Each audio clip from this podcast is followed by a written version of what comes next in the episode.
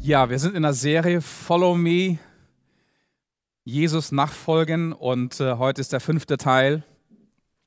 Ich weiß es nicht genau, ob äh, du jemals mal um ein Zeichen gebetet hast. Äh, Gerade in Zeiten von Krisenzeiten, wo wir viele Entscheidungen treffen, in Zeiten der Unsicherheit, da greifen wir Menschen nach jedem Strohhalm, weil wir selber orientierungslos sind und wenn wir orientierungslos sind, dann kommen, überkommt uns Ängste und wir suchen nach, nach Hinweisen, wir suchen nach, nach Momenten, wir suchen nach Licht, wir suchen nach Wegweisung. Und ähm, ich habe selber in meinem Leben schon einige Male um Zeichen von Gott gebetet, um irgendwie in Entscheidungen den richtigen Weg zu finden. Wir beten für solche Zeichen vielleicht ähm, in Krisen, bei Entscheidungen für den nächsten Job, für einen Partner, fürs Leben, Dinge, die uns wirklich lange Zeit beschäftigen werden und großartige Konsequenzen haben würden für unser ganzes Leben ähm, dann lesen wir vielleicht, wenn du kein Christ bist und vielleicht nicht an Gott glaubst, dann liest du vielleicht in der Zeitung dein Horoskop und äh, suchst dort nach Zeichen, nach Hinweisen oder du äh, lässt in eine Kugel blicken oder du gehst äh, und bedienst dich weißer oder anderer Magie, um irgendwie einen Hinweis zu bekommen, in welche Richtung dein Leben sich bewegen soll. Also wir brauchen, wir suchen nach Zeichen von irgendwo, von, von oben, von unten, von von irgendjemandem, damit wir Sicherheit bekommen, damit die Angst irgendwie kontrollierbar bleibt in einem unkontrollierten Zustand. Und ähm, manchmal brauchen wir tatsächlich solche Zeichen. Und ich möchte dir heute eine Geschichte lesen von einem solchen Zeichen. Diese Geschichte findest du äh, im Johannesevangelium. Wir bewegen uns ja in dieser Serie hauptsächlich im Johannesevangelium. In Johannesevangelium Kapitel 5. Johannes Evangelium Kapitel 5, wenn du die Bibel aufschlagen möchtest. Ich lese von Vers 1. Und danach war ein Fest der Juden und Jesus zog hinauf nach Jerusalem. Es ist aber in Jerusalem beim Schaftor ein Teich, der heißt auf Hebräisch Bethesda. Dort sind fünf Hallen aufgerichtet, in denen lagen viele Kranke, Blinde, Lahme und Ausgezehrte, es war aber dort ein Mensch, der war seit 38 Jahren krank. Und als Jesus ihn dort so liegen sah und vernahm, dass er schon 38 Jahre krank war, spricht er zu ihm, willst du gesund werden? Und der Kranke antwortete ihm, Herr, ich habe keinen Menschen, der mich in den Teich bringt, wenn das Wasser sich bewegt. Wenn ich aber hinkomme, so steigt ein anderer vor mir hinein. Und Jesus spricht zu ihm, steh auf, nimm dein Bett und geh hin. Und sogleich wurde der Mensch gesund und nahm sein Bett und ging hin. Es war aber Schabbat an jenem Tag. Da sprachen die Juden zu dem, der gerade geheilt worden war, heute ist Schabbat. Es ist dir nicht erlaubt, deine Matte zu tragen. Er aber antwortete ihnen, der mich gesund gemacht hat, sprach zu mir, nimm dein Bett oder deine Matte und geh hin.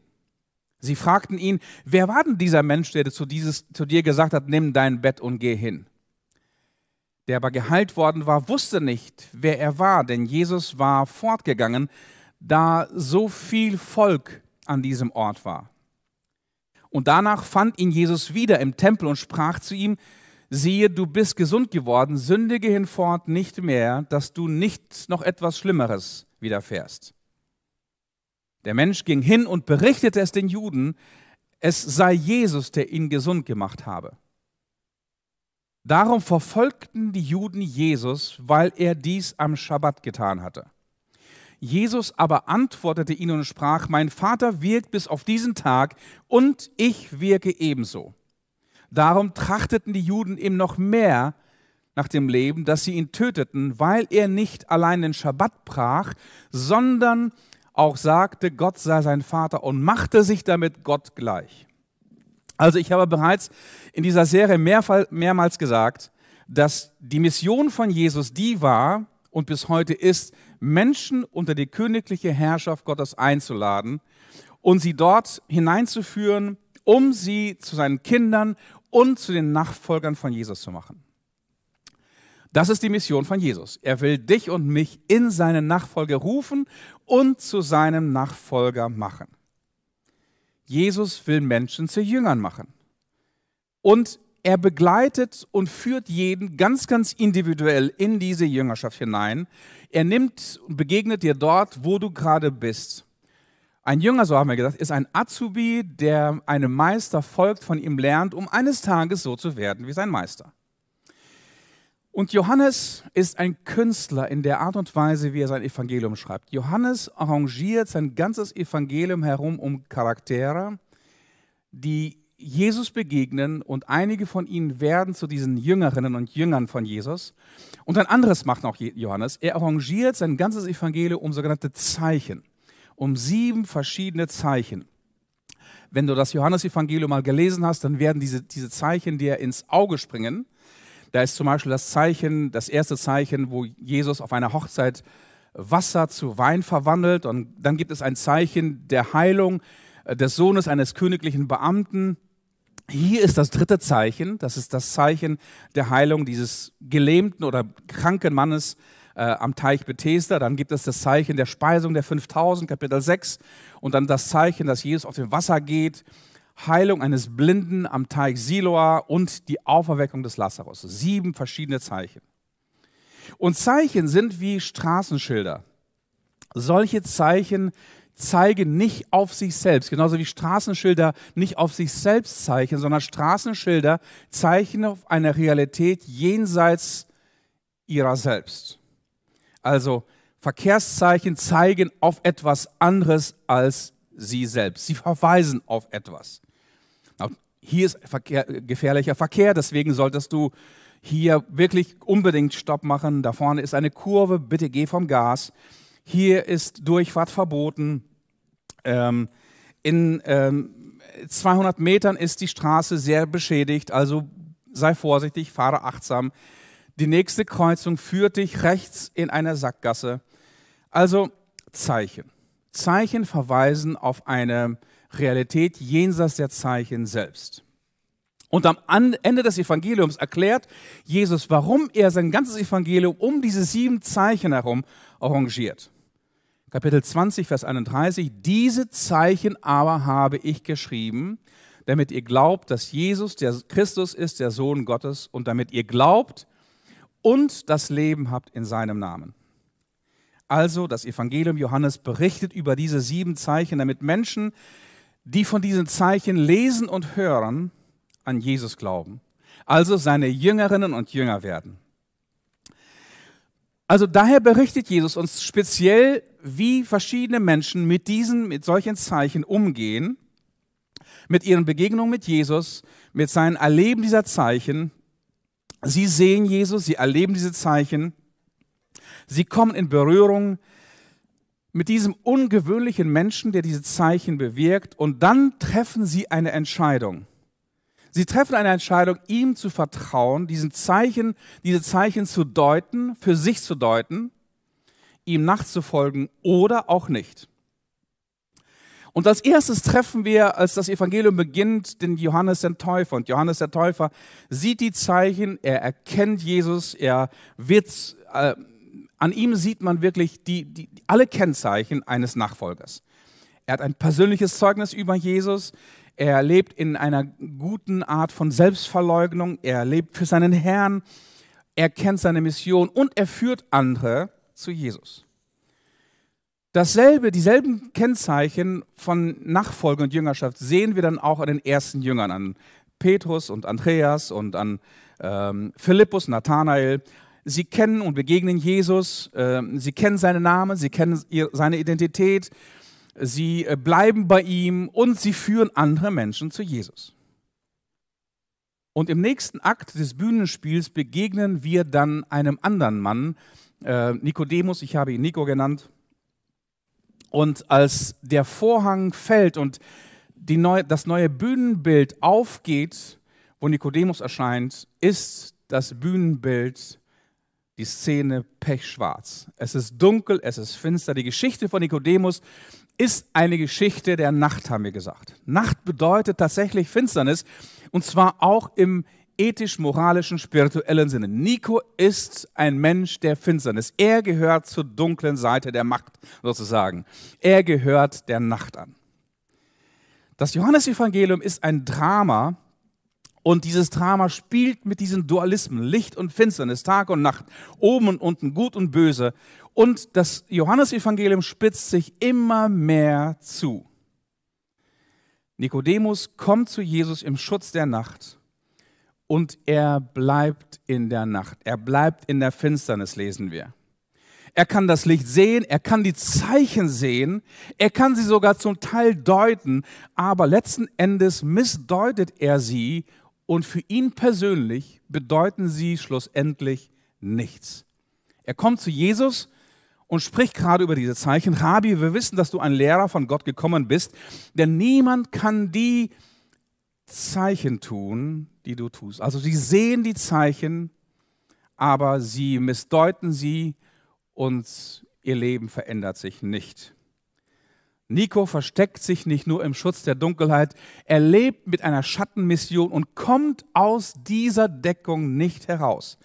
Nico bleibt in der Finsternis. Das Zeichen, das er sieht oder die Zeichen, die er sieht, sind klar erkennbar, unmissverständlich zu deuten, aber sein persönlicher Weg bleibt in der Dunkelheit. Und letzten Sonntag hört man eine geniale Predigt von Stefan über die Frau am Brunnen, über die, über die Samariterin. Ähm, und der Szenenwechsel von Kapitel 3 auf Kapitel 4 kann nicht dramatischer sein. Kapitel 3 Finsternis, Dunkelheit bis zum Schluss des Kapitels durchgehalten und auf einmal aus der Stockfinsternis, aus der Kühle der Nacht im Kapitel 3 kommen wir in die gleißende, sengende Mittagssonne von Kapitel 4. Was für ein Kontrast. Und nicht nur die Szenen sind kontrastreich, auch die Person und die, die Reaktion und das Eingehen auf Jesus sind genauso kontrastreich. Während Nikodemus die Deckung der Nacht sucht, sucht die Samariterin die Deckung der Mittagshitze. Auch sie hat etwas zu verstecken. Nicht eine Schattenmission, sondern ihr ganzes Leben ist ein Versteckspiel. Sie will nicht wie üblich äh, am kühlen Abend ihren so äh, Wasservorrat auffüllen. Dann kommen nämlich die anderen Frauen aus dem Dorf. Und die Frauen, die kommen aus dem Dorf, Wasser holen war tatsächlich eine, eine, eine Frauenarbeit, das war eine schwere Arbeit aber diese, diese Arbeit übernahmen vornehmlich die Frauen. Wir kennen das aus dem ersten Teil der Bibel, aber auch aus, auch aus dem zweiten Teil der Bibel. Immer wieder sind Frauen am Brunnen zu treffen. Also abends kommen die Frauen, um ihren Wasservorrat aufzu, äh, aufzufüllen. Sie plaudern miteinander, sie kommen ins Gespräch, äh, sie, sie, sie, sie tratschen, sie, sie tauschen sich aus, sie, sie erzählen sich die neuesten, toll, tollsten Stories.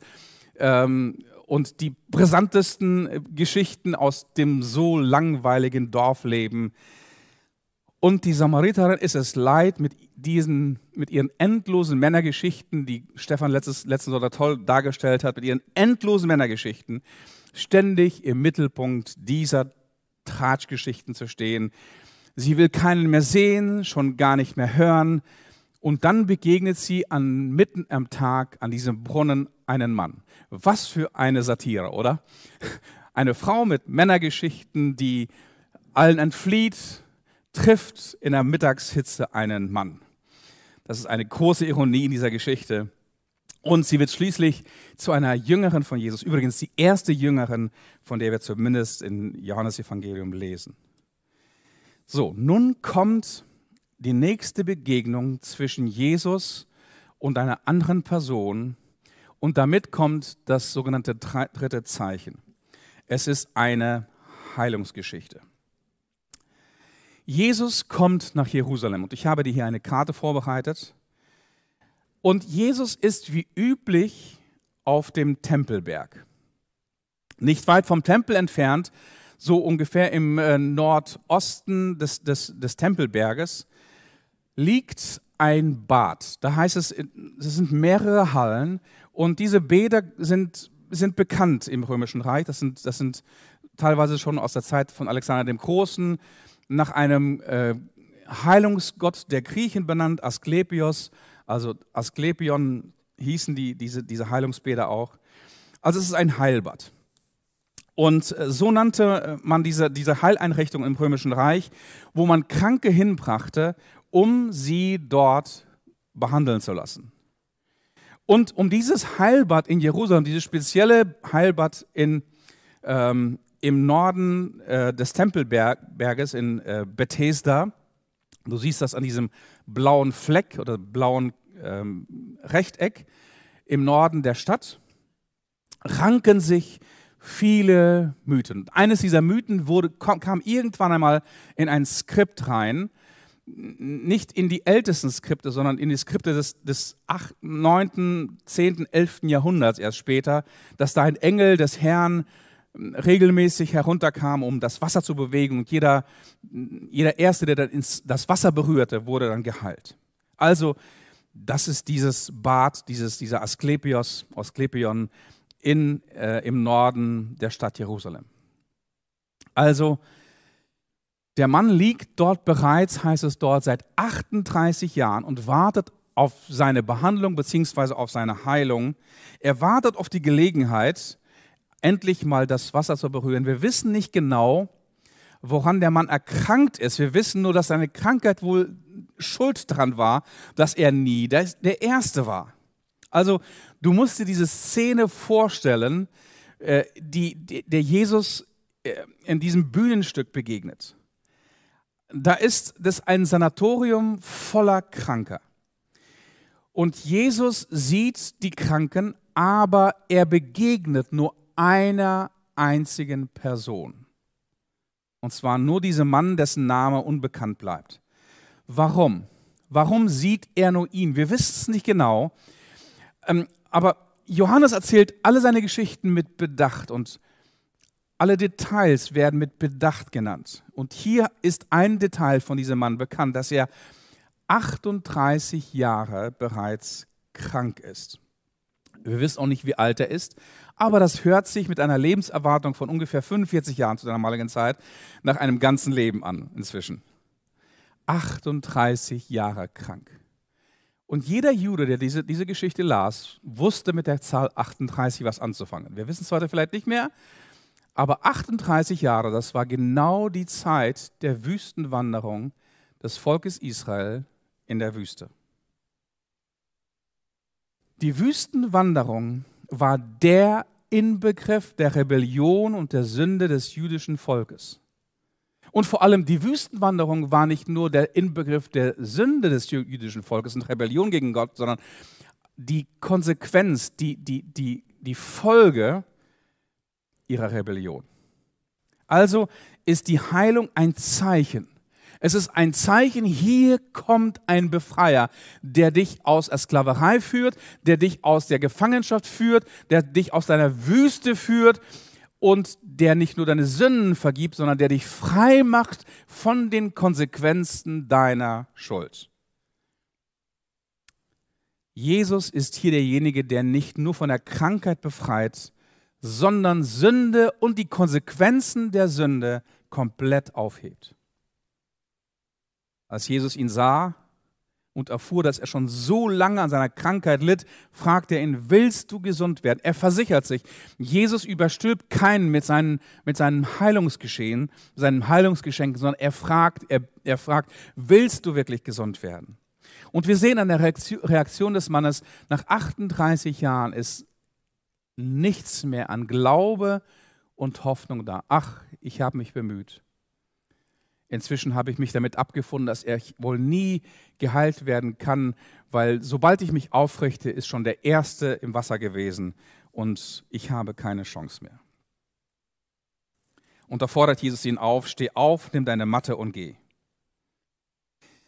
Und der Mann erlebt eine Spontanheilung.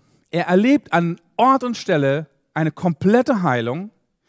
Er steht auf, verlässt den Asklepion als gesunder Mensch und in einem Nebensatz wird erwähnt, es ist gerade Schabbat, also der äh, jüdische Sonntag sozusagen, der Feiertag, der sich wöchentlich wiederholt.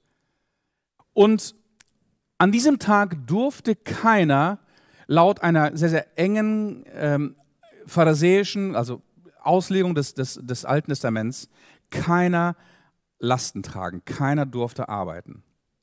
Und er wird sofort von der religiösen Polizei erwischt beim Tragen seiner, seiner Liegematte. Also beim Verhör kann er nicht sagen, wer ihn geheilt hat. Er kann nichts über seinen Arzt sagen. Stell dir mal vor, du erlebst, wie jemand dich heilt nach 38 Jahren schwerer Krankheit ähm, und du kennst noch nicht einmal deinen Arzt. Du bekommst das größte Geschenk deines Lebens, aber weißt nicht, von wem es ist. Einige Zeit später kam es zu einer zweiten Begegnung zwischen diesem inzwischen Geheilten und Jesus. Und die einzige Reaktion, die wir von diesem Mann kennen, ist, dass er die nächste Gelegenheit sucht, um Jesus beim jüdischen höchsten Gericht anzuzeigen. So, Johannes, der Evangelist, arrangiert das Ganze wie ein Bühnenstück. Das heißt, er nimmt dich und mich hinein in dieses Spiel, in, diese, in dieses Geschehen. Und jetzt stehst du davor, du und ich, und wir sind zunächst einmal komplett perplex. Hier ist ein Mann, der 38 Jahre schwer gelitten hat, der seit 38 Jahren nach einem göttlichen Zeichen Ausschau hält. Er betet um dieses Zeichen, er ringt um dieses Zeichen, er will dieses Zeichen für sich persönlich irgendwie erlebbar machen, dass er endlich mal frei wird von den Konsequenzen seiner Krankheit, von seiner Krankheit selbst. Inzwischen hat er alle Hoffnung und allen Glauben aufgegeben. Und nun kommt dieses Zeichen. Er erlebt vollkommene Heilung und vollkommene Erneuerung. Alle seine Gebete wurden nun plötzlich erhört. Gott ist ihm in Jesus in seiner ganzen Güte und seiner ganzen Barmherzigkeit und Kraft begegnet. Selbst alle seine Sünden, lesen wir im Text, sind nun vergeben worden. Aber da ist nichts, da ist nichts, was ihn zu Jesus führt. Du wirst vergeblich in diesem Text suchen nach einem kleinen Dank. Da ist nichts davon. Wir sehen keine Anbetung, wir sehen keine Nachfolge. Wir lesen noch nicht einmal und hören noch nicht einmal irgendein Bekenntnis zu Jesus. Das Einzige, was er tut, ist das Gleiche, was wir in Kapitel 19 lesen von Judas. Er ergreift die Gelegenheit sofort, um ihn beim höchsten Gericht anzuzeigen. Und Jesus, bei Jesus beginnt hier die Verfolgung. Und der Wunsch der Jude, Juden, ihn um, der, der, der führenden Juden zumindest, ihn umzubringen, startet hier. Und jetzt frage ich mich, wie, wie kann es sein, dass ein Mensch tatsächlich Zeichen der Güte und Barmherzigkeit Gottes sieht und erlebt und dennoch so weiter lebt wie bisher. Wie kann es sein, dass, dass Menschen großartige Gebetserhörungen erleben und wenn sich dann doch alles beruhigt oder gar zum Guten wendet, sich diese Menschen trotzdem von Gott abwenden und ihr eigenes Leben leben? Ich weiß es nicht genau, wie es mit dir ist, ob du schon jemals um ein Zeichen gebetet hast oder nach einem Zeichen gesucht hast. Oder vielleicht hast du schon mal Gott ein Versprechen gegeben. Ich kenne einige Menschen, die das tatsächlich getan haben. Gott, wenn du mich von dieser Krankheit heilst, dann werde ich an dich glauben. Gott, wenn du mich durch diese Trennung durchträgst, dann will ich dir auf eine neue Art und Weise vertrauen. Gott, wenn es dich tatsächlich gibt, dann lass mich dich irgendwie erkennen und spüren. Äh, Gott, wenn du mich davon befreist, wo ich gerade durchgehe, dann will ich dir nachfolgen. Gott, äh, mein Leben soll ganz und gar dir gehören, wenn du mir aus dieser Krise hilfst. Gott, ich will dich von ganzem Herzen lieben, wenn du mein Kind jetzt in dieser Not durchträgst und mein Kind heilst, mir hilfst und uns beistehst. Gott, gib mir eine zweite Chance dann. Und Gott hat dir tatsächlich bereits seine Güte und seine Gnade gezeigt. Er hat es dir nicht nur einmal gezeigt. Er hat es dir bereits mehrmals gezeigt. Ich spreche jetzt dich sehr, sehr persönlich an. Ich kenne deine Lebensgeschichte nicht, aber ich weiß, dass Gott dich für diesen Augenblick heute, für diesen Tag, für diesen Sonntag vorbereitet hat. Das ist eine Botschaft für dich. Du hast gebetet, du hast gesucht, du hast nach einem Zeichen gesucht und du hast schon einige Antworten, einige Zeichen gesehen und gehört und wahrgenommen. Und meine Frage heute ist, was hast du damit getan? Was hast du damit gemacht? Die Bibel sagt uns in Römer Kapitel 2, Vers 4, weißt du nicht, dass Gottes Güte dich zur Umkehr führt? Weißt du nicht, dass Gottes Güte dich zur Umkehr leitet? Ich hatte mal einen Klassenkameraden und äh, der, der konnte mit meinem Glauben nichts anfangen. Er spottete ständig über mich und über meinen Glauben. Und äh, als ich mal eines Tages mit ihm alleine unterwegs war, ähm, fing er an, in meiner Gegenwart wirklich Gott zu fluchen und ganz, ganz schlimme Dinge zu sagen. Danach richtete er seinen sein, sein Blick zum Himmel und sagte, Gott, wenn es dich wirklich jetzt gibt, und er fing an wieder zu fluchen, wenn es dich wirklich gibt, dann lass jetzt einen Blitz vom Himmel fahren, damit ich sterbe. Das geschah natürlich nicht. Er lebt heute noch. Ich bin ihm vor Jahren wieder begegnet. Ähm, und da wandte er sich zu mir und sagte, siehst du Jakob, es gibt keinen Gott.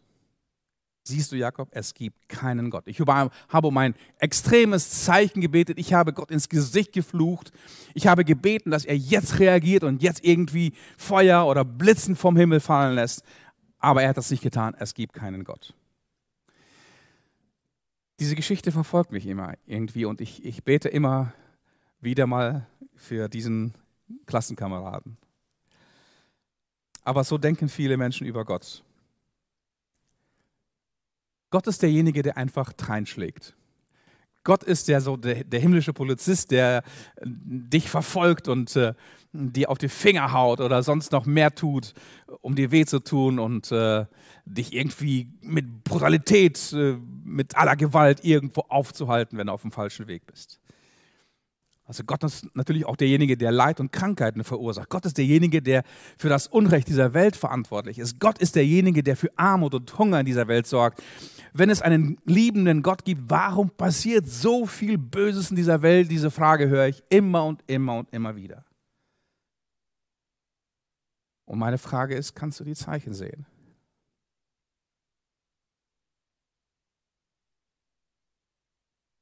Kannst, kannst du das Zeichen deuten? Die Gott dir gibt. Wie im Leben dieses Mannes, so ist auch heute, dass die Sünde Zerstörung in diese Welt bringt. Grausame Dinge. Not und Elend und Armut und Ungerechtigkeit und Krankheiten. Und bei allem Versuch, Dinge richtig und gut zu machen, misslingt uns das oft. Sogar bei, der, bei dem Versuch, Gutes zu tun, kommt das oft böse heraus. Und Gott sendet in diese böse, gefallene Schöpfung seinen Sohn. Der setzt ein Zeichen, ein Zeichen seiner Liebe. Und Gottes Zeichen der Liebe ist sein Sohn am Kreuz. Auf einem Berg, auf einem Hügel namens Golgatha. Mit, mit ausgebreiteten Armen hängt er dort und die ganze Wucht von Bosheit und Gemeinheit und Ungerechtigkeit dieser Welt treiben die rostigen Nägel in seine Hände und in seine, in seine Füße. Hämmern ihn ans Kreuz. Meine Frage ist, kannst du die Zeichen lesen? Kannst du das Zeichen deuten? Gott hat dir persönliche Zeichen gegeben. Er ist dir inzwischen auch persönlich begegnet. Er hat auf deine Gebete gehört. Er hat dich bewahrt. Du sitzt heute vor deinem Computer oder Fernseher oder deinem Handy und hörst diese Predigt und der Heilige Geist erinnert dich gerade an diese Zeichen. Wir sangen heute über die Güte Gottes und diese Güte Gottes, sagt uns die Bibel, die führt uns zur Umkehr. Nicht der Polizistengott, der reinschlägt und der Feuer oder Blitze vom Himmel fahren lässt, um dich irgendwie aufzuhalten. Dafür brauchen wir keinen Gott. Dafür brauchen wir nur uns selbst und unsere Schuld und unser Versagen. Das reicht aus uns, um, um uns genug Gericht zu geben für unser Leben. Weißt du nicht, dass Gottes Güte dich zur Umkehr leitet? Gott hat mir heute gesagt, dass du äh, diejenige bist, derjenige bist, der um Zeichen gebetet hat. Und ich will dich heute daran erinnern, dass Gott dir Zeichen gegeben hat. Genauso wie diesem äh, hoffnungslos kranken Mann, der 38 Jahre lang in diesem Heilandstand lag und keine Hoffnung mehr sah. Hat Gott dir Hoffnung gegeben, als du hoffnungslos warst. Er hat dir Heilung gegeben, als du zerbrochen warst. Er stand dir bei, als alle dich verlassen haben. Er war bei dir, als du durch Scheidung und Trennung gegangen bist. Er, er war an deiner Seite, als deine Freunde dich verlassen haben. Als du einsam warst und dich verlassen gefühlt hast. Er hat dich wieder aufgerichtet. Du bist heute da, wo du bist und du bist gesund und du bist versorgt. Weißt du nicht, dass, dass Gottes Güte dich zur Umkehr leitet? Ich bin mir sicher, Gott hat dir Zeichen gegeben. Was machst du damit? Ich will dich segnen. Lieber Vater, ich danke dir, dass wir bereits heute in diesen wunderbaren Liedern gesungen haben. Was für ein genialer, gütiger Gott du bist. Dass dein Herz voller Liebe und Erbarmen bist, ist. Dass du uns nachgehst. Dass du uns segnest.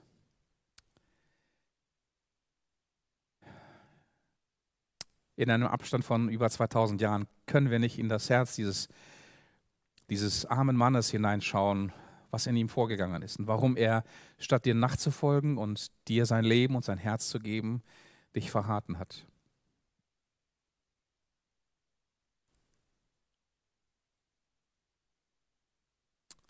Aber du erinnerst mich und uns alle daran, dass auch wir immer wieder die Zeichen deines Erbarmens und deiner Liebe sehen und erfahren.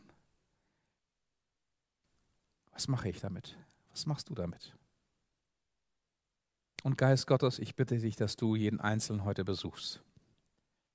Ich bitte dich, dass du jeden Einzelnen heute erinnerst an dein Erbarmen, an die Zeichen deiner Güte und dass du heute einen Ruf ergehst, ergehen lässt. Komm und folge mir nach. Komm und folge mir nach. Mach was draus. Mach was draus. Werde stark durch Gottes, Gottes Erbarmen, Gottes Segen in deinem Leben. Lass es dein Leben ganz, ganz tief berühren und ganz, ganz tief verändern, indem du neue Schritte gehst in der Nachfolge von Jesus. Der Herr segne dich und behüte dich. Der Herr lasse sein Angesicht leuchten über dir sei dir gnädig. Und der Herr erhebe sein Angesicht über dir. Und erfülle dich mit seinem Frieden. Seine Güte und sein Erbarmen sind über dir. Das Kreuz ist das Zeichen. Deute es für dich. Amen.